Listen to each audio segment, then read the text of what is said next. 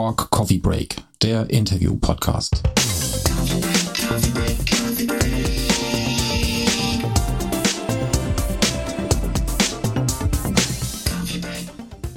Hallo und herzlich willkommen zum Cork Coffee Break. Wir sind heute in der Black Box Music in der Bundeshauptstadt Berlin und äh, eure Gastgeber sind wie immer Jörg Sunderkötter und Steffen Richter.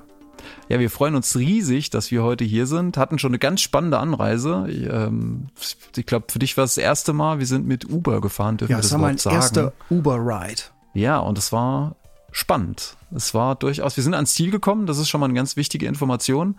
Also wir haben es tatsächlich geschafft in die Blackbox Music, aber ähm, es war schon speziell. Eher so eine Familienkutsche. Es gab noch anderes Gepäck im Kofferraum und ähm, ja. Und er ist viele, viele Schleichwege gefahren. Ja. Betonung auf Schleich. Ja, man, muss, man hatte nicht immer das Gefühl, dass wir wirklich sicher ans Ziel kommen, aber am Ende haben wir es dann, haben wir es dann doch geschafft. Ja, und wir sind jetzt heute, ähm, äh, hatte ich ja schon gesagt, in der Black Box Music. Wir haben äh, einen ganz besonderen Gast, äh, eine Koryphäe äh, des deutschen Punk. Wir sind zu Gast bei Rod Gonzales von den Ärzten. Ja, vielen Dank, dass wir da sind dürfen, Rod. Ja, gerne. Äh, was ist denn so deine Verbindung zu dieser wirklich schicken Location? Ähm, zu dieser Location nicht wirklich, aber dieses Blackbox ist eine Firma, mit der wir schon sehr lange arbeiten als Band, als die Ärzte. Also die verleihen halt äh, Live-Equipment, also PAs, Lichtsysteme. Und das Besondere an Blackbox ist, die haben halt drei riesige Probehallen, wo man eine komplette Produktion richtig simulieren kann, also richtig komplett auf, einmal komplett aufbauen kann, um zu gucken, ob alle Schrauben auch da sitzen, wo sie sitzen sollen, wenn man dann auf Tour fährt, damit man keine Überraschung erlebt und man probt da halt so dramaturgische Übergänge oder der Soundmann probt auch gleich mit, der wird gleich das Pult mit programmiert und so. Und verbringt man folglich auch viel Zeit hier. Weil so eine Probe ist, fängt halt nachmittags oder mittags an und geht dann schon mal bis spät nachts, weil dann mehrere Durchgänge gemacht werden und Ja, okay. dann kommt immer mehr da, dazu. Jetzt, ah, jetzt funktionieren die Motoren, jetzt müssen wir das nochmal umrichten, nochmal umstellen und so. Und Ja. ich glaube, dass die sowieso noch nachts, wenn wir schon längst weg sind als Band, noch weiter proben. Also so, die haben dann, die zeichnen das dann auf und spielen das nochmal ab und filmen das und betreiben da viel Aufwand für drei Leute. Ja, okay. Ist auch wirklich sehr schick. Also wir sind jetzt hier in einer sehr, sehr, in einem sehr großen Raum mit einem Bühnenbereich, sitzen an einer langen Tafel. Mhm, das Atelier. Äh, Das Atelier, genau. Und das ist tatsächlich auch ein Atelier über uns, so ein äh, sehr schicker Kronleuchter. Mhm. Also es ist wirklich sehr heimlich hier. Ja. Ähm, genau, wir sind hier in Berlin, ich habe es schon gesagt. Äh, du wohnst hier in Berlin, Mhm. ähm, bist, kommst aber auch nicht von hier, äh, bist Nee. in Hamburg aufgewachsen. In Hamburg groß geworden, genau. Genau, aber auch da nicht geboren, sondern in Valparaiso. In Chile geboren, Chile. genau. Mhm. Äh, Genau. Ähm, wir müssen natürlich schon ein Stück weit dann auch über Heimat sprechen. Also wenn du jetzt in Ja. Berlin bist, ist Berlin für dich Heimat? Ist Hamburg für dich Heimat? Oder was ist für dich Heimat? Heimat ist da, wo ich bin. Okay. Äh, das ist so das, äh, die Quintessenz von dem, was ich so aus diesem, vielleicht kommen wir später noch drauf zu sprechen, auf diesen Film, den ich da gemacht habe, wo ich so auf einer, auf einer Suche viele Fragen hatte, irgendwie, die ich so zum Teil beantworten konnte. Und ähm, für mich war das einleuchtendste Statement von Eduardo Carrasco, der, einer der Sänger oder Komponisten von Kila Bayun, der auch, auch das ähnliche Schicksal wie ich hatte, der halt in Frankreich im Exil war, natürlich schon als Erwachsener. Ich war ja ein kleiner fünfjähriger Bengel. Äh, und der auch meinte so, ja, die, deine Wurzel und deine Heimat ist da, wo du bist. Und das ist für ihn genauso. Er war, fühlte sich Franzose, als er in Paris im Exil leben musste und er fühlt sich jetzt als Chilene, wo er in Chile lebt. Da, wo deine Wurzeln sind, da ist deine Heimat. Es besteht ja auch manchmal so ein bisschen die Gefahr, dass man sich verliert äh, in den verschiedenen äh, kulturellen Zusammenhängen. Auf jeden Fall. Also zumindest dieses Gefühl, was dir viele vermitteln wollen, ähm, gerade in meiner Situation als, als gebürtiger Chilene, der in Deutschland groß geworden ist, dann bist du für die Deutschen kein Deutscher und für die Chilenen bist du auch kein Chilene, weil du bist ja der Deutsche. Der Gringo. ne? Und das ist ja das, was, äh, was ja viele Immigrantenkinder haben. Also gerade die, die Türken in der vierten oder, oder fünften Generation hier, die fahren in die Türkei, können schlechtes Türkisch oder so mit Akzent und werden da eher nur so als die Deutschen angesehen. Und hier sind sie halt die Türken, die sich irgendwie gefälligst ja irgendwie anpassen sollen und irgendwie besser Deutsch sprechen und gute Sachen machen sollen. Also so, das, man ist so zwischen allen Stühlen. Und ich glaube, wenn man sich das bewusst macht, dass das eigentlich egal ist, für, also für mich, für einen persönlich, sondern dass man sich selber die Priorität se- setzt, da wo ich bin, wo meine Freunde sind, wo ich, wo meine Kinder sind, wo meine Familie ist, das ist meine Heimat. Und dann ist es auch egal, welche Sprache da gesprochen wird. Du hast El Viaje eben schon angesprochen, das ist Mhm. der Titel von der Dokumentation 2016. Hast du dich aufgemacht äh, zu deinen Wurzeln nach Ja. Chile? Ja, Ähm. nicht Wurzeln, Wurzeln, aber es war eher musikalische Wurzeln. Mhm. Also zu gucken, ähm, das ist die Musik, mit der ich groß geworden bin, die Protestmusik der späten se- äh, 60er Jahre, Anfang Mhm. 70er Jahre bis zum Militärputsch, politische Musik. Das, das ist die, das ist quasi im Exil äh, konserviert worden, Mhm. weil das ist, war der letzte, die letzte Momentaufnahme, die wir so aus diesem Land mitgenommen haben. Mhm. Und äh, damit bin ich groß geworden. Also Beatles hören, das kam erst viel später, da war Mhm. ich acht oder so. Also das heißt, in diesen vier Jahren davor habe ich eigentlich nur chilenische politische Musik gehört. Auch wenn ich die Texte nicht immer verstanden habe, worum es ging, so wirklich, weil das so teilweise komplizierte Poesie war. Aber es war die Musik, also die Melodien, die, die Instrumentation, die, äh, die Tragik, das Epische daran Mhm. und so. Das ist so, das nimmt man mit. Hat dich die Musik dann auch beeinflusst, jetzt im Nachhinein nochmal? Also nicht das, das, ich meine jetzt nicht das, was du aus der Kindheit mitgenommen hast, Ja. sondern nach deinem Besuch dort. Hast du ja, noch was, was mitgenommen? ich habe mitgenommen habe ich auf jeden Fall, dass man da viel, dass man da sich, dass man sich da viel lockerer machen kann. Also dass man da, ähm, äh, also speziell in dem in dem Zusammenhang mit Matcha, das ist der der Mann mit dem mit dem Weihnachtsmannbart, Und der Sonnenbrille. genau, der mit der Sonnenbrille mit den Augen, äh, der, das ist ein totaler Freak. Und ich dachte immer so, oh, das ist so ein Spinner irgendwie, aber das macht total Sinn, was der macht. Das ist total freakiges Zeug. Also momentan macht er gerade so ein psychedelisches, akustik, elektronisches Projekt. Und da kann man sich eigentlich nichts drunter vorstellen. Das habe ich mir dann da in Valparaiso angeguckt, an einem, an der freien Tage bin ich dann abends so hingegangen in so eine Kneipe. Und da war nur so ganz dunkles blaues Licht. Und irgendwie der eine Gitarrist von ihm, der auch so einen Weihnachtsmannbart hat, der hat so Charango gespielt. Er hat so ein, so ein ich glaube, so ein Korkgerät gehabt, wo nur so, so, so Oszillatoren nur rauskamen. Und, äh, und dann äh, einer hat so Percussion gemacht und das war so ganz tranceartig. Das war jetzt keine elektronische Musik, sondern das war handgemacht mit so bizarren Sounds und dann irgendwie so hat er so ein, so ein äh, Tape-Delay-Pedal und dann immer alles so. Das war total klasse. Also die Leute waren vo- voll in Trance. Ein paar haben getanzt und so und es hat total Sinn gemacht, weil das war, das ist ein Freak, der eigentlich seinen Lebensunterhalt mit Tanzmusik verdient, ne? Also mit Cumbia und so, die, die ja auch schon ziemlich freakig ist, die, die er macht, aber dann macht er dann sowas und äh, und dann hat er noch ein anderes Projekt, wo er dann so Boleros spielt aus den 30er Jahren und so. Und aber doch auch auf seine Art. Und das kommt dann auch total gut an da bei den Chilenen, die, die kapieren das. Und ich habe es dann auch kapiert, also ja cool, man kann Sachen noch viel, man kann noch viel leichter an Sachen rangehen, wenn man wirklich den Impuls hat, was zu machen, einfach mal ausprobieren. Und dann und nicht schon vorher so das Ziel vor Augen haben, ja, und da brauchen wir ein Release und dann muss das und dann muss das so funktionieren, sondern erstmal machen. So, Ja. ne? Und und äh, das muss ich sagen, hat mir schon was gebracht, diese diese ganz andere viele Sachen erstmal zu vergessen, sondern erstmal nur zu machen. Ja, das merkt man beim Film. Also die Menschen, die du triffst, Ja. die, die eint alle die Leidenschaft Ja, für das, was absolut, sie tun. ja, ja, also die absolut. Passion und, und irgendwie Ja. äh, diese große Freude, die kommt, die kommt da extrem rüber. Ja.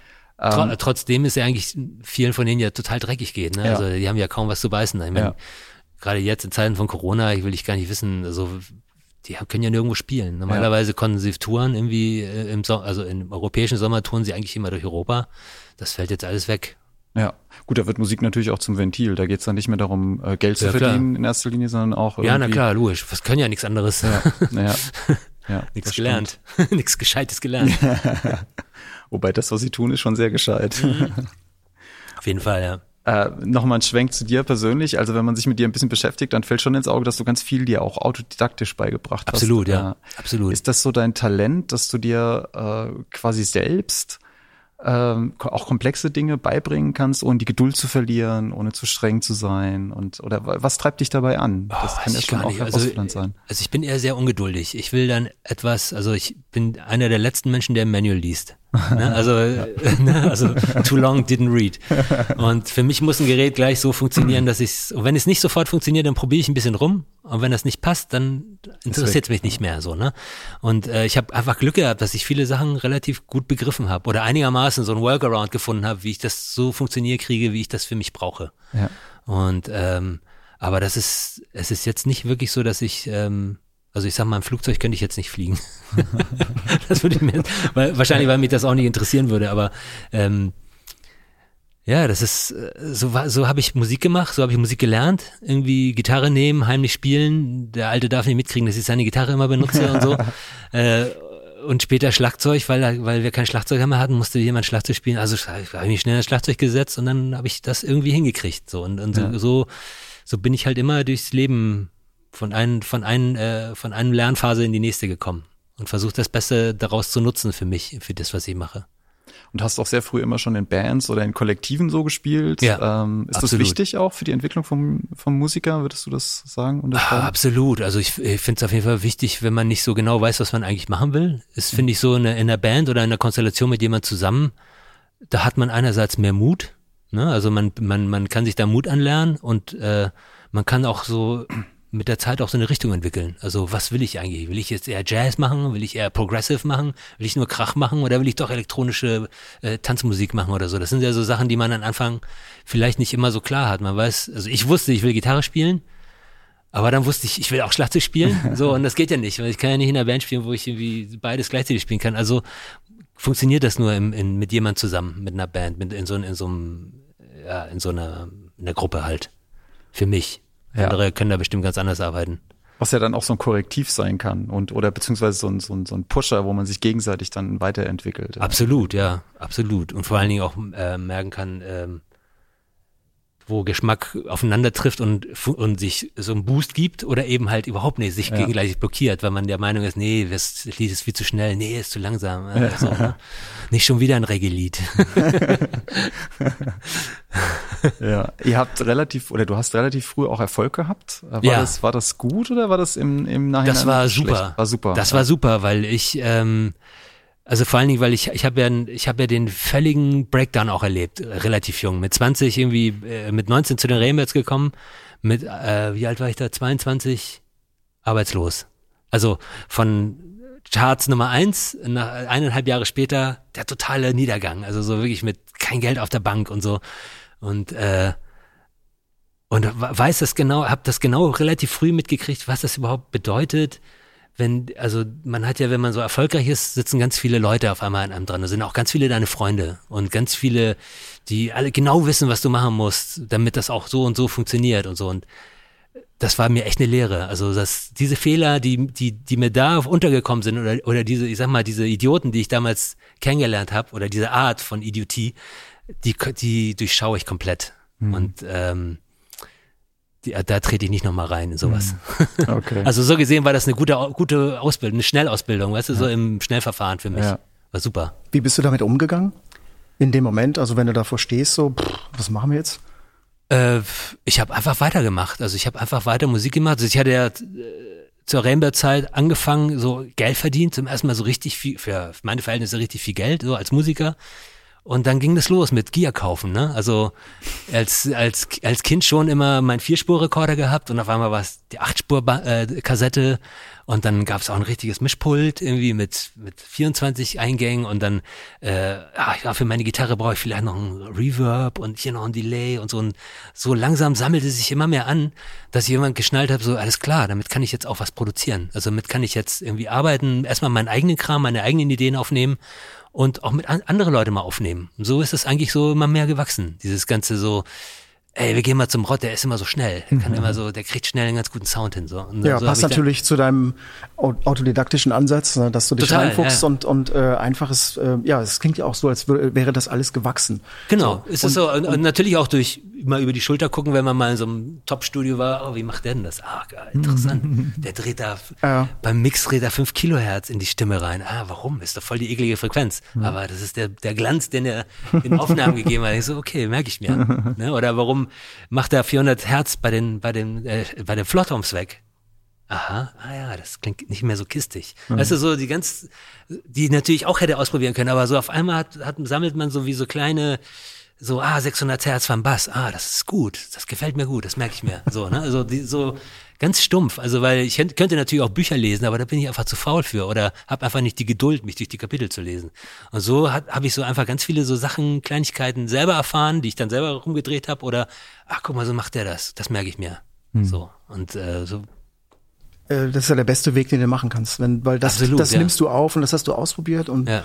Und dann Genau. verinnerlicht man das ja und dann und ist man natürlich bei der Arbeit super schnell. Ja, klar. Ne? Weil ja, du auch denkst so, nicht viel drüber nach und probierst halt immer weiter aus. Ne? Genau, oder der einfach zu sehen, warum hat der diesen Lautsprecher und nicht diesen Lautsprecher? Warum klingt das hier besser als auf dem Ding und so? Und so fängt man an, so auszusortieren. So, das ist, das brauche ich, oder das ist wichtig, das ist unwichtig. Das kannst du vergessen, brauchst du dich gar nicht mit beschäftigen, geh gleich in, in den Weg, der irgendwie äh, dich schneller zum Ziel bringt. So. Also viele Menschen werden sich jetzt bestimmt wundern. Ja, also du bist ja viel, viel mehr als der Bassist von den Ärzten. Ja, das klingt ja jetzt schon sehr deutlich an. Wir haben über, über die Reise gesprochen, die Dokumentation El Viaje. Äh, jetzt die, die äh, technischen äh, Dinge, die, die, die du jetzt ansprichst, äh, die ja schon auch zeigen, du bist ein viel, viel breiter, viel vielfältiger aufgestellter Ja, äh, das ist halt so, Künstler. ist so gewachsen, ja. ja, ja, genau. Erzähl mal noch ein bisschen was von deinen Projekten, zum Beispiel von deiner, von, von Rodrack, deiner Äh, Plattenfirma. Äh, Rotrek habe ich gegründet, ähm, ich glaube ich im äh, zweiten Ärztejahr, glaube ich 94. Also 93 haben, äh, haben, haben die Ärzte ja wieder angefangen nach dem, nach dem langen Break.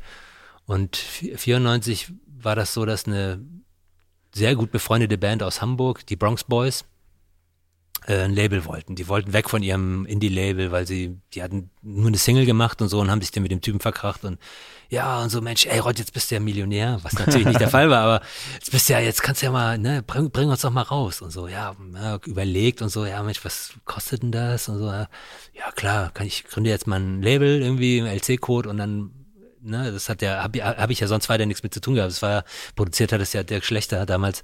Äh, und dann sind die ins Studio gegangen und haben quasi einen Bandübernahmevertrag gemacht und das Album ist super gelaufen. Das haben die Leute, ah, Bronx Boys hier, Bronx Boys da und so. Und das war eigentlich der Startschuss für Rotrek. Und ein Rotrek war eigentlich, eigentlich sollte als Label da sein, nur meine eigenen Sachen rauszubringen. Das war so der Hintergedanke. Ist aber irgendwie nie passiert. Also irgendwie, weil es gab immer andere Sachen, die erstmal auf dem Zettel waren, so, ne, wie eine Ärzte-Tour und noch eine Tour und dann ist hier noch, jetzt noch ein Ärzte-Album und dann noch eine Tour und das noch und so, dass ich irgendwie zeitlich irgendwie nie dazu gekommen bin, da das mit dem Label viel anzufangen halt. Aber es sind halt immer wieder Sachen drauf erschienen, die ich interessant fand und ich dachte, ja, das muss man unterstützen. Pre- Pressen wir da mal irgendwie 2000 Stück von, mal gucken, so. Das, das heißt, es gibt musikalisch, äh, stilistisch jetzt keine Grenzen für dich und für die, für die Nee, Bandfirma. no, überhaupt nicht. Eigentlich, äh, klar, wir kommen ja halt eher aus dem Punk-Bereich, ne, Ja, wo ich ja auch herkomme. Aber mittlerweile, denke ich, könnte man auf Rotrek alles machen. Das ist irgendwie, ich glaube, diese Genres äh, sind völlig überbewertet. Also, dass man sagt, du bist jetzt nur Metal-Label, du machst nur das und das nur, du machst nur äh, so Volksmusik und so. Das ist, glaube ich, das interessiert heute, glaube ich, niemand mehr so richtig. Ja, dann ist jetzt an der Zeit, unsere großartige Box an den Start zu bringen. Also wir Ja. haben auch für dich äh, so ein paar Gegenstände ausgewählt und in Okay. diesen in diese äh, Co- Coffee Break Box ähm, verpackt und verpackt und äh, wir würden dich jetzt einfach bitten, dass du da mal reingreifst Irgendwas. und Sachen rausholst, irgendwas, was dir gerade gefühlsmäßig Darf ich gut gefällt. Du darfst auch reingucken, ja, ja, klar. genau. Ah ja, da ist, das müsstest du mal öffnen. Das ist sind jetzt aus Der verschiedenen. geneigte Hörer sieht nicht, was es ist, aber genau, ist wir beschreiben, Zettel. was es ist. Und was haben wir darauf? Äh, das ist ein Pisco Sauer, ne? Ja, genau, Pisco Sauer. Ja, das ist auch eins der Dinge, die ich äh, bei den Dreharbeiten wieder sehr schätzen gelernt habe. Ja. Also ich äh, aus meiner Kindheit weiß ich noch, dass die Eltern das gerne mal getrunken haben und dann immer total unangenehm wurden. Also so der Pisco ist ja auch wirklich ein ganz starker Schnaps, also Ja. so, so ein Trester irgendwie. Aber ähm, jetzt bei den Dreharbeiten so viel Pisco Sauer getrunken. Es war einfach lecker. Also jetzt Ja. bin ich groß genug, jetzt halte ich es auch aus. Es Also- lecker. Schöne Erinnerung. Ist einfach, ja, ist einfach lecker und äh, muss man vorsichtig mit sein. Ja, das, das stimmt. Okay. Noch was? Ja, sehr gerne. Also greif gerne noch zwei, dreimal rein. MS20 oder MS10? MS20, würde ich MS20 tippen. USB-Stick. Ah, super. Ich habe den Mini. Ich habe den USB, äh, den, den, den, den, äh, den Mini äh, MS20. Super Teil. Also das ist so ein, das ist so ein, äh, ein Synthesizer. Also ich kann mich noch an meine früheste Kindheit erinnern, wo ich noch nicht mal, oder ich glaube, ich habe vielleicht sogar schon Gitarre gespielt oder geübt. Ähm, und wenn ich in die Stadt gefahren bin, also in Hamburg, ist man an den Kolonnaden an einem äh, Steinway und Sons Geschäft vorbeigekommen, wo immer diese riesen schönen Flügel standen. Und die hatten an der Seite, gab's immer so, da standen halt immer diese modularen Synthesizer rum. Für un, so astronomische Preise. Also so ein äh, Hattest du dir dann äh, einen MS-20 damals? Nein, es war unbezahlbar. Äh, Un undenkbar. Ich meine, ich hatte nicht mal Geld für Seiten. Also wie, wie, wie wäre ich damals auf die Idee gekommen, ich kaufe mir mal ein MSC.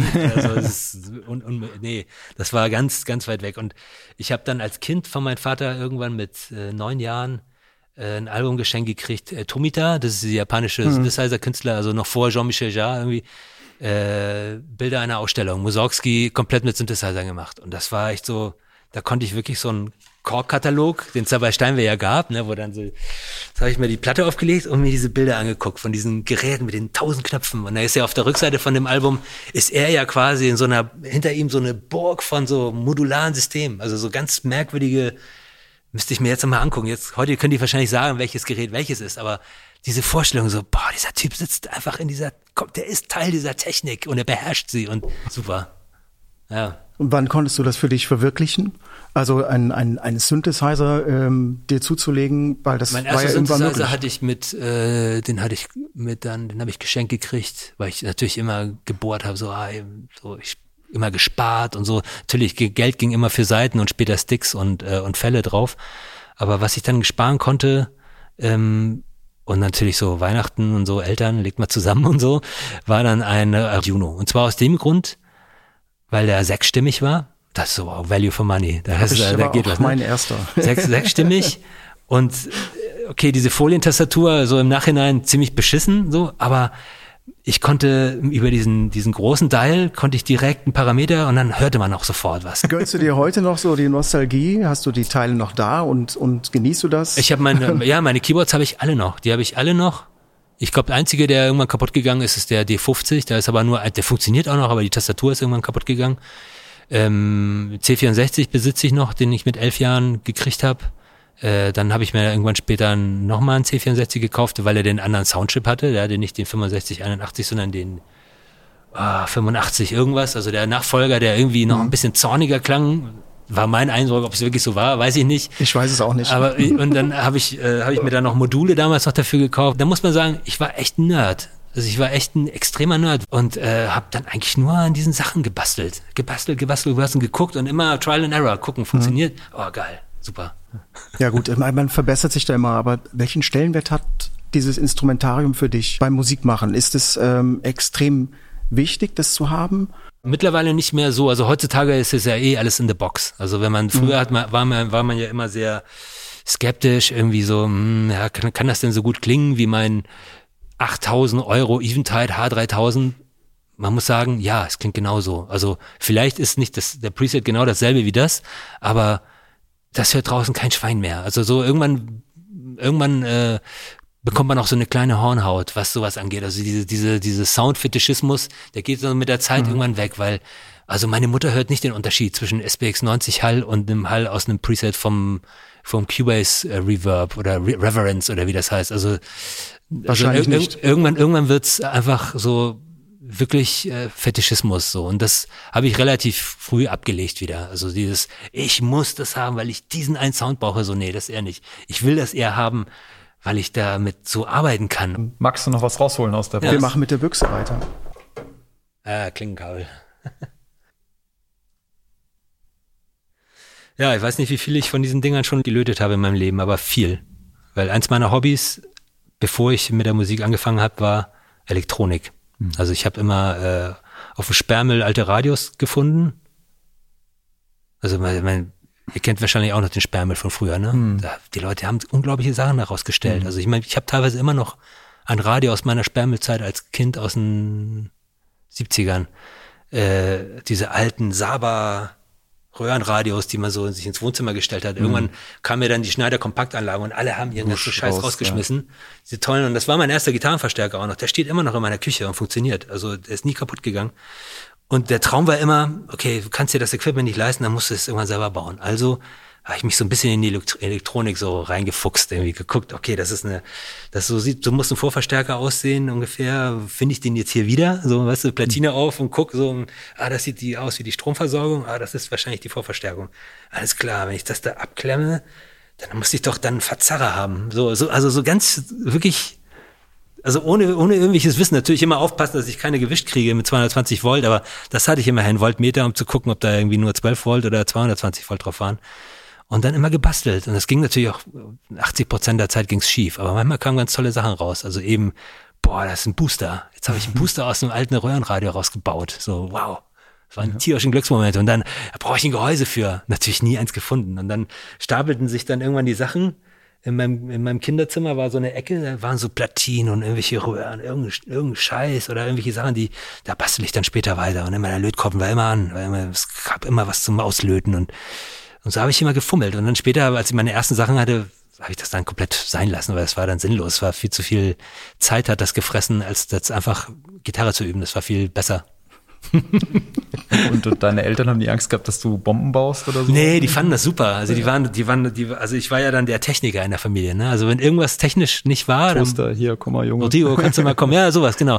Äh, Sender einstellen beim Fernsehen. Ah, Ja, das ist ja. doch deine Aufgabe. Ja. Also Ich weiß ja, doch der Junge, der Junge kann ja Flugzeuge bauen. So, ja, nee, nicht wirklich, aber so, das war so immer meine Aufgabe. Und so bin ich ja, das ist auch in dem Film zu sehen, wo ich die, ähm, als Kind war ich dann immer auch für die Technik zuständig. Ne? Waren ja immer diese Veranstaltungen, wo, wo chilenische Musiker auf Solidaritätsveranstaltungen gespielt haben und, und dann hieß es immer so, so, jetzt ist das, die Anlage ist da, der Künstler ist da, in zwei Stunden geht's los. Rodrigo, bau mal auf. so. Irgendwie mich da durchgepfuscht und dann war das, naja, danach war ich der Techniker, so der Chilene in Hamburg. äh, Chilene. Rodrigo kommt vorbei, der, der stellt das ein. Ja. ja. Ein bisschen was Achso, drin. ah, ja, okay. Rod holt ein, ein Schleichtier, nämlich einen deutschen Schäferhund aus der Box. Okay, Schäferhund. Kann ich nicht viel zu sagen. Ich bin nicht so der Hundetyp. Ähm, ja, die Ärzte haben ja so ein Lied über Schäferhund, ne? Ah. Aber, aber das war vor meiner Zeit. Ja, ja. Ja, kann ich nicht viel zu sagen. Also ich, ich mochte früher Hunde überhaupt nicht. Mittlerweile so, wenn die mich nicht anbellen, ist alles gut.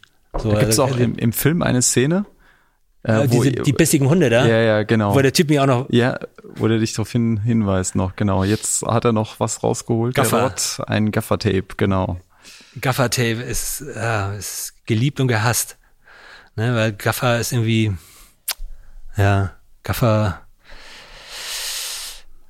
Hält die Welt man glaubt, zusammen. man, ja, hält die Rockmusik zusammen. Also auf jeden Fall, ähm, man glaubt nicht, was für Qualitätsunterschiede es bei Gaffer gibt. Also es gibt absolutes Hass-Gaffer. Ich weiß nicht, welches, welche Marke das dann immer ist.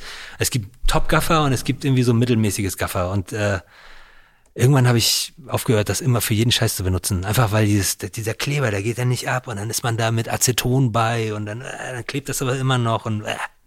nee, also man hat, ich habe schon viel, viele Sachen verschandelt mit dem beschissenen Gaffer. Ja.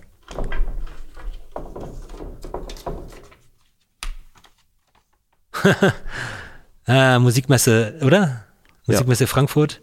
Ich am SV1, Rod Ja, an dem- sich an jetzt dem ein Kleinen. Foto an. Genau. an dem, an dem SV, an dem 73er, ne? Das ist der kleine. Ja, ey, tolles, tolles Klavier. Also, und das ist das Ding, also als ich das gesehen habe, vor allem mit der Röhre, äh, super. Ich meine, das Ding ist, äh, ist ein Hammer. Es klingt super, ähm, es funktioniert und ich kann alles einstellen, ohne dass ich ein Manual lesen muss. Also ich musste einmal Manual lesen, um zu wissen, wie ich die, die, die Speicherplätze ablege. Ist dir das Design auch wichtig bei sowas? Absolut, ey, das der sieht doch total sexy aus, das Teil. Ich meine, es ist schön knallerot. ähm, das ist, äh, ja, wie gesagt, ich habe das Ding ja noch im, mit einem schwarzen Tasten. Also das, diese, es gab ja so eine Special Edition mit schwarz-weiß, also umgekehrt. Ah, Ja, ja, ja, ja. Und das sieht ein Hammer aus. Das, Das sieht echt ist cool aus, das stimmt. Nee, warte mal, schwarz-rot. Schwarz-rote Tasten. Und äh, das steht halt da. So, jetzt habe ich ein- einmal beim Video eingesetzt von Shake und äh, ja, das, das steht auch gut da. Also es wird irgendwann auch benutzt, wenn beim nächsten Video, wenn ich Klavier spielen muss. Habt ihr damals bei dieser Gelegenheit nicht das SV1 von der Decke schweben lassen? Genau, das kam dann aus dem, aus dem Licht, aus der Lichttrasse runtergefahren. Weil wir da das Problem hatten, dass ähm, ja der Weg zum Bühnenrand zu weit war und wir nicht wollten, dass irgendwie in so einem, in so einem äh, spannenden Moment oder so in der Dramaturgie jetzt irgendwie so ein Brody da irgendwas reinschiebt oder so. Wir haben das auch mal gemacht mit einem, mit ferngesteuerten, mit, mit einem ferngesteuerten äh, Keyboard. Das hat auch manchmal geklappt. weil die Idee dabei war, wir, da, das war auch wirklich Learning by Doing, weil da gab es ja auch noch, wir, da gab es ja auch nicht wirklich so äh, Wireless MIDI. Da gab es so von CME gab es so ein System, das war so ein, so ein USB-Dongle, das hat man so an den Rechner gemacht und dann hat man da so ein Dongle rangemacht und das funktioniert ja bei den Soundchecks immer. Aber wenn Publikum da war, und ich weiß nicht warum, aber wahrscheinlich wegen der Tausende von Handys, dann waren immer so Notenhänger. Und alle guckten mich an, so, ey, sorry, ey, sorry. Und der arme Backliner, der wurde immer rot und immer röter. Und dann haben wir gesagt, nee, komm jetzt nur noch mit Kabel. Und da war das mit dem, mit dem Keyboard von der Lichttrasse runterzufahren perfekt, weil da kann man das Kabel in, in, der, in der Kette verstecken und dann war alles gut. Ja. Bela B. soll ja auch total fasziniert gewesen sein, als er das SV1 zum ersten Mal bei dir Ja. gesehen hat. Äh, er soll sowas gesagt haben wie, jetzt nehme ich auch Klavierunterricht. Ich weiß nicht, ob er es immer noch tut, aber der hat, das hat ihn echt angespornt. Klavierspielen ist ja auch geil, wenn man das kann. Also ich, kann es nicht, aber wenn man das so richtig kann, sich selbst begleiten, so wirklich Hut ab. Habe ich nie die Zeit gehabt, mich damit so tiefgründig mit zu beschäftigen, sondern auch da habe ich nur das rausgeholt, was ich brauche, um das zu machen, was ich vorhab und nicht und nicht nicht mehr, weil einfach so, ah, nee, ich will das anderes machen. Soll noch was ziehen? Ja, wenn noch Ist da noch was drin eigentlich? Wenn noch was drin ist. Ah, hier ist noch eine Karte, Aufkleber, Ein Korkaufkleber, das war's. ein Korkaufkleber, ja, ja Kork, ne? Ja. Kork. Kork vom Org. ja, äh, f- ja, coole Firma. Ich finde ja toll, dass die immer noch, ähm, dass da immer noch Innovation passiert. Ich meine, man könnte sich ja auch zurücklehnen und sagen, wir kopieren jetzt einfach unser Gerät immer wieder, links immer wieder neu auf, machen einfach nur eine neue Farbe. Aber speziell jetzt diese, diese äh, NTS, diese kleine, genau, diese Zergelkiste da. Ein Hammer. Also ich meine, erstmal so das Konzept zu sagen, wir haben hier eine Technologie, und wir machen die total billig und die ist deswegen so billig, weil du die selber zusammenschrauben musst. Ich meine, da, dafür wäre ich damals, hätte ich meinen Arm abgehackt. Also, dass mir jemand gesagt hat, so hier ist, eine, hier ist ein Karton, hier ist ein Bausatz von, einem, von, einer, von einer Kiste, die auch wirklich gut klingt. Und es ist jetzt nicht ein Nachbau von irgendwie so einem Stylophon oder sowas, was nur so Ja, schräg und scheiße absolut. klingt, sondern Ja. das ist ein richtig gut klingendes Teil und ich kann sogar, ich kann sogar reingehen mit Audio und das, das Effekt da drin benutzen. und So, ich meine, früher undenkbar gewesen. Also ich meine, das, damit hätte man früher wahrscheinlich, wenn Tomita das gehabt hätte, Ja. dann hätte er dann seine Burg an, an äh, Dinger gar nicht mehr gebraucht da auf diesem Cover. Ich finde es ja völlig cool, dass du da auch noch Algorithmen reinladen kannst. Also Oszillatoren. Das habe ich, das habe ich nicht ganz begriffen. Also sind diese Algorithmen mit, mit Pure Data geschrieben? Also sind es, ist das programmiert oder gibt es ein Das ist programmiert, ja, ja, das muss, muss man programmieren können. Ja, und da gibt es dann Leute, äh, also ich habe da jetzt von von von Sign Vibes habe ich da was drin. Mhm. Das ist ähm, ein Oszillatormodell, das macht so FM Okay. und äh, dann noch ein Oszillator, der kann dann so äh, Physical Modeling machen, also wie angeschlagene Seiten und äh, Okay, ja, klingt ist super ja- trashig. Also Ja, super. also t- der hat wirklich Potenzial. Ja, okay. Du drehst da dran und es macht echt richtig Lärm. Ne? Ja, okay.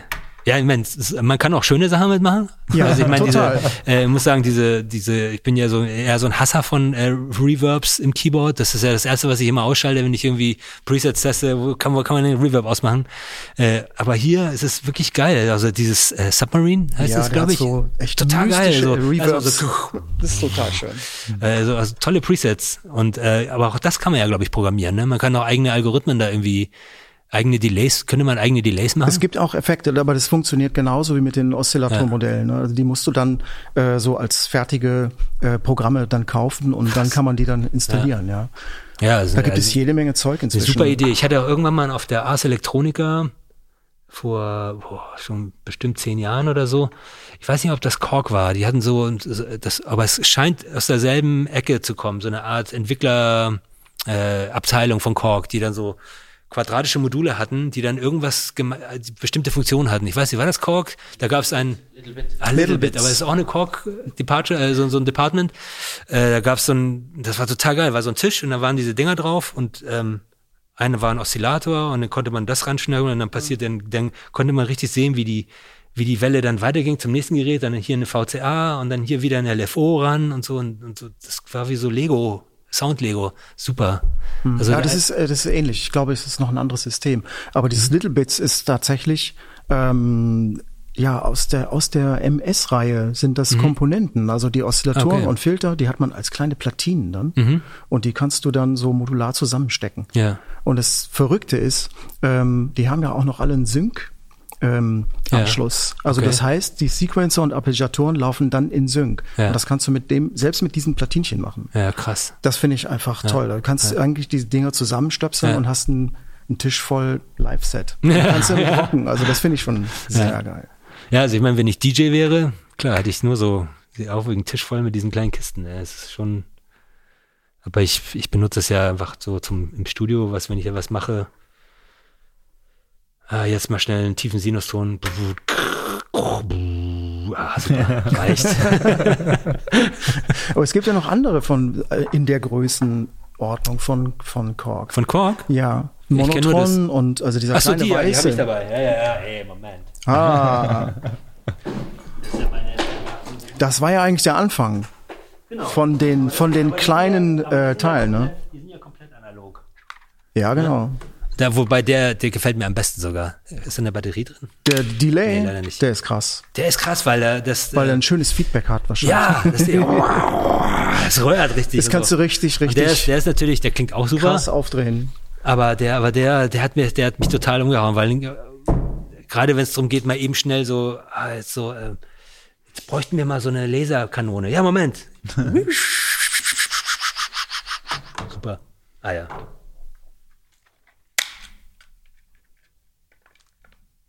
Hä? Nee, müssen kleinere rein, ne? Das sind die, ähm, die AA, AAAs, ne? Glaube ich. Ja, oh, habe ich nicht dabei. Ich wollte, ich habe die heute Morgen in der Hand gehabt.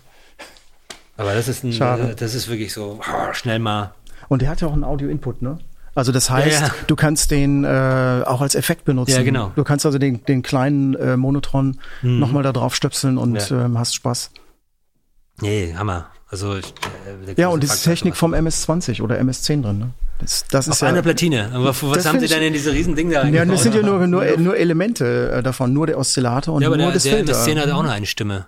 Hat auch noch ja, aber es sind noch ein paar mehr. ADSR ist da, ein LFO hast du. Ja, gut. Das sind natürlich noch ein paar mehr Elemente drin und Wobei ich habe äh, so Modding-Seiten gesehen, wo die, also ich habe es noch nicht aufgeschraubt, aber dass man hier, ähm, dass glaube ich die Entwickler schon so Lötstellen Ja, ja, gegeben ja. haben, wo man was ab, abgreifen könnte, um das irgendwie, keine Ahnung, noch einen Regler haben- drauf zu machen oder was oder Steuerstrom drauf zu geben. Genau, ne? genau. Das, ähm, wir haben bei uns im Studio auch eine Version, Mhm. da ist dann ähm, ein CV-Input drin. Also das heißt, du kannst den, den Sequencer, den SQ1, Ja. den kannst du da dran stöpseln und hast Ja. das dann irgendwie zur DAW auch noch synchron laufen. Das, Ja. läuft- das ist echt gut. Hat das hat schon mal jemand modifiziert, das Ding? Also Äh, MIDI-Eingang gibt's auch? Gibt's, glaube ich, auch, ja. Na, das wäre vielleicht auch noch was. Irgendwie ein, Auf jeden Fall sehr wahrscheinlich. ja, super. Ja, Woher kommt davon. diese Vorliebe für so, so, kleine Geräte? Ist mit der Zeit gekommen, weil bei mir so viel Zeug rumsteht und das ist immer so, also ich habe ganz viel so Keyboards früher auch gekauft. Dann hatte ich die Ja, nachher ja. an der Wand hängen, an so Ketten, drrr, hingen die alle dran und natürlich alle verkabelt und modifiziert und alles. Und irgendwann festgestellt, ich benutze das eigentlich gar nicht mehr so viel. Mhm. Und äh, das ist alles in Knallfolie im Keller verpackt jetzt. Und mal eben so ein Sound, wenn ich jetzt nicht äh, mit, mit dem virtuellen Instrument was machen will, dann will ich irgendwas Kleines haben für den Tisch, weißt du, dass ich direkt neben der Tastatur habe. Da passen dann zwei von den Dingern wunderbar hin. Und halt eben, Rott, wir brauchen mal ein paar Sounds. Ja, ich brauche nur einen kleinen Koffer mitnehmen, da sind gleich irgendwie, da ist eine Batterie an kranken Sounds drin, da brauche ich nicht irgendwie, ah, Moment, ich muss noch hier die kurz die DX7s ins Auto laden oder die. Mhm. Ja, das ist genial. Ja, das ist super. Ja. Und die klingen Ja. auch noch gut. Also das ist jetzt auch, es ist ja kein Scheiß. Ne? Es ist jetzt nicht so Casio, wie ist diese Kiste, wo die, die unhörbar, also oder man hat sich die schon tot gehört.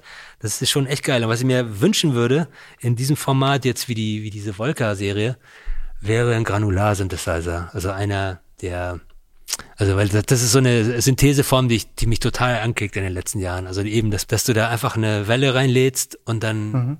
bestimmst, welchen Bereich will ich, und dann kommen Sachen raus, wo du denkst, boah, so habe ich es noch nie gedacht. Dass eine Gitarre oder eine Klavierseite, auf einmal kannst du daraus eine Fläche basteln und dann hast du einen Sound, den es vorher einfach nicht gab. Und so. Und, und es gibt, glaube ich, hardwaremäßig nicht wirklich was, was sowas kann. Also wo du sagen kannst, so und so viel Grains, jetzt suche ich mal im Sample rum, das gefällt mir gut, das Ding soll jetzt rückwärts und langsam vorwärts und mit einem LFO und, und mehrstimmig oder so. Das wäre, das wäre es noch. Ja, das sollten wir gleich an die Entwicklungsabteilung weitergeben bei Korg. nee, aber so in den, weißt du, weil es gibt ja jetzt ein, quasi ein F, äh, hier Wolke FM, das ist ja im Endeffekt ein DX7, ne? Also man kann ja, Ja, auch ja, die der DX7 klingt sogar super gut. Man kann ja die Also, Presets einfach reinladen und zack, ne? Ja. Äh, also theoretisch muss das doch machbar sein. Okay, man braucht dann wahrscheinlich ein Display, damit man sehen kann, wo man sich in der Welle befindet, aber selbst der Minilog hat ja so ein kleines Wellendisplay, das müsste eigentlich gehen. Also das ist ja so ein, ist ja, Ja. schon so ein kleines Fahrzeug. Also ich könnte mir das super vorstellen, dass man so ein, ein Ribbon hat und dann kann man damit in dem Sample Ja. rumfahren. Genau, genau. Das noch drucksensitiv ist vielleicht, Ja, dass das man die viel Guten. Das die ist schon sehr viel Loopgröße gewollt. verändern kann. Ah, das wäre schon schön. Ja, diese Wolkerei finde ich ja auch gut. Kennst du den eigentlich? Den Nee. Volker Modular? nee. Also die ganze ähm, modulare, das modulare Fieber ist äh, an dir vorübergegangen auch ein bisschen. Ne? Nee, nicht wirklich. Also Oder? ich beobachte das schon seit einiger Zeit. Also, aber ich irgendwie ist, also ich stand schon oft vor so einem Döpferkoffer. Also wirklich, der, der Schneider hat Ja. ja wirklich diese großen Fertigsysteme, Ja. wo man gleich loslegen kann und so. Und dann so der nächste Gedanke war, ja, und wann hast du die Zeit, dich drum zu kümmern? Ne? Also wann, Genau. weil das ist ja auch so ein extremer Zeitfresser, weißt du? Und dann, und dann sehe ich ja, beobachte ich ja auf diesen Facebook-Gruppen die Typen, die wirklich sich jeden zweiten Tag scheinbar so ein Modul kaufen und dann den alten wieder, also biete, also Ankauf, Verkauf, Tausche, so. Das ist so ein bisschen wie bei den, bei den Tretminen, bei Gitarren, bei Gitarristen. Das ist auch ganz schlimm, diese Pedalboards. Diese Pedalboards, das ist auch eine ganz schlimme Krankheit und deswegen wollte ich dieses Fass bei Modular nicht auch noch aufmachen. Ich glaube, es ist äh, viel, viel sinniger, äh, in die Richtung zu gehen, hast es eben auch schon ein paar Mal erwähnt. Mhm. Ähm, was braucht's, um den Song aufzunehmen, Genau. äh, Ja. damit er seinen Ausdruck bekommt das, ja. und, und letztendlich ähm, ist es auch toll, so ein kleines Gerät zu haben, weil damit kriegst du mal schnell Ja, genau. äh, einen Sound gedreht Ja. so und du hast was ähm, aufgenommen. Ja, genau. Genau, was ist, genau, was aufgenommen. Ja. Bist du da eigentlich ähm, immer, ähm, geht es dir gleich darum, was aufzunehmen, äh, was zu produzieren, wenn du Ja. so an den Geräten sitzt oder spielst du Ich spiele auch mal, ich spiele eigentlich daran rum, um das ungefähr so zu wissen, was wo passiert. Dass ich es mir einigermaßen, also ohne die Betriebs, Betriebsanleitung zu lesen, muss man das ja auch zwangsläufig. Aber wenn ich das Ding dann am Start habe, dann will ich auch was damit aufnehmen. Dann will ich es gleich benutzen. Es muss dann auch gleich verwendet werden, weil sonst war das ja Zeitverschwendung, mich damit so jetzt zu beschäftigen und dann das nicht zu benutzen. So gerade bei einer Kiste, wo du nichts abspeichern kannst. Also jetzt beispielsweise bei diesen Mondotrons oder bei dem MS-20, da kannst du ja nichts abspeichern. Da Kabel versehentlich, das Kind hat das Kabel abgezogen. Äh, ah, das, das war doch, das war doch nicht dieser Sound. Wo steckte der denn noch mal drin? Na, kein Foto gemacht, der hat Pech gehabt. am besten gleich aufnehmen? Ist auch, Genau. ist auch, äh, da sind wir schon in, bei der Philosophie. Mhm. Ja. Am besten, das, das, der Sound zählt immer. Du musst es so nur einfach schnell aufnehmen. Und, äh, der, ja, nicht der- schnell aufnehmen, aber man muss, man muss sich auf jeden Fall, ähm, wie, wie nennt das der Engländer, ähm, beim Aufnehmen sich committed zu einem Sound. Also, dass man nicht irgendwie, klar, so- soll man alle Zeit sich der Welt nehmen, um das aufzunehmen, aber es gibt natürlich Leute, die arbeiten nur so, ich arbeite überhaupt nicht so, also die, ähm, zum Beispiel Gitarre, ne? Das ist ja so ein Bereich, wo ich ganz viel mache. Die nehmen dann irgendwie immer das DI-Signal mit auf. Es könnte ja sein, dass sie es dann später reampen können. Und wenn du bei, einer, bei einem Projekt, wo du dann irgendwie 17 Gitarren hast, dann hast, hast du die doppelte Anzahl an Spuren da, weil du hast ja noch von jedem noch diese beschissene DI-Spur da. Und das ist das Erste, was ich, wenn ich ein Projekt kriege, kannst du das mal mischen, das müte ich sofort diese ganzen DI-Spuren, weil ich, will erstmal wissen, was haben die gehört, als sie das aufgenommen haben. Die müssen sich ja irgendwie auch entschieden haben. Die haben den Entschluss gefasst, dieser Sound ist es, damit nehmen wir jetzt auf. Und, und, je, und das Problem ist, je mehr Optionen man sich offen lässt, umso mehr verzettelt man sich dann auch später. Also das frisst mehr Zeit.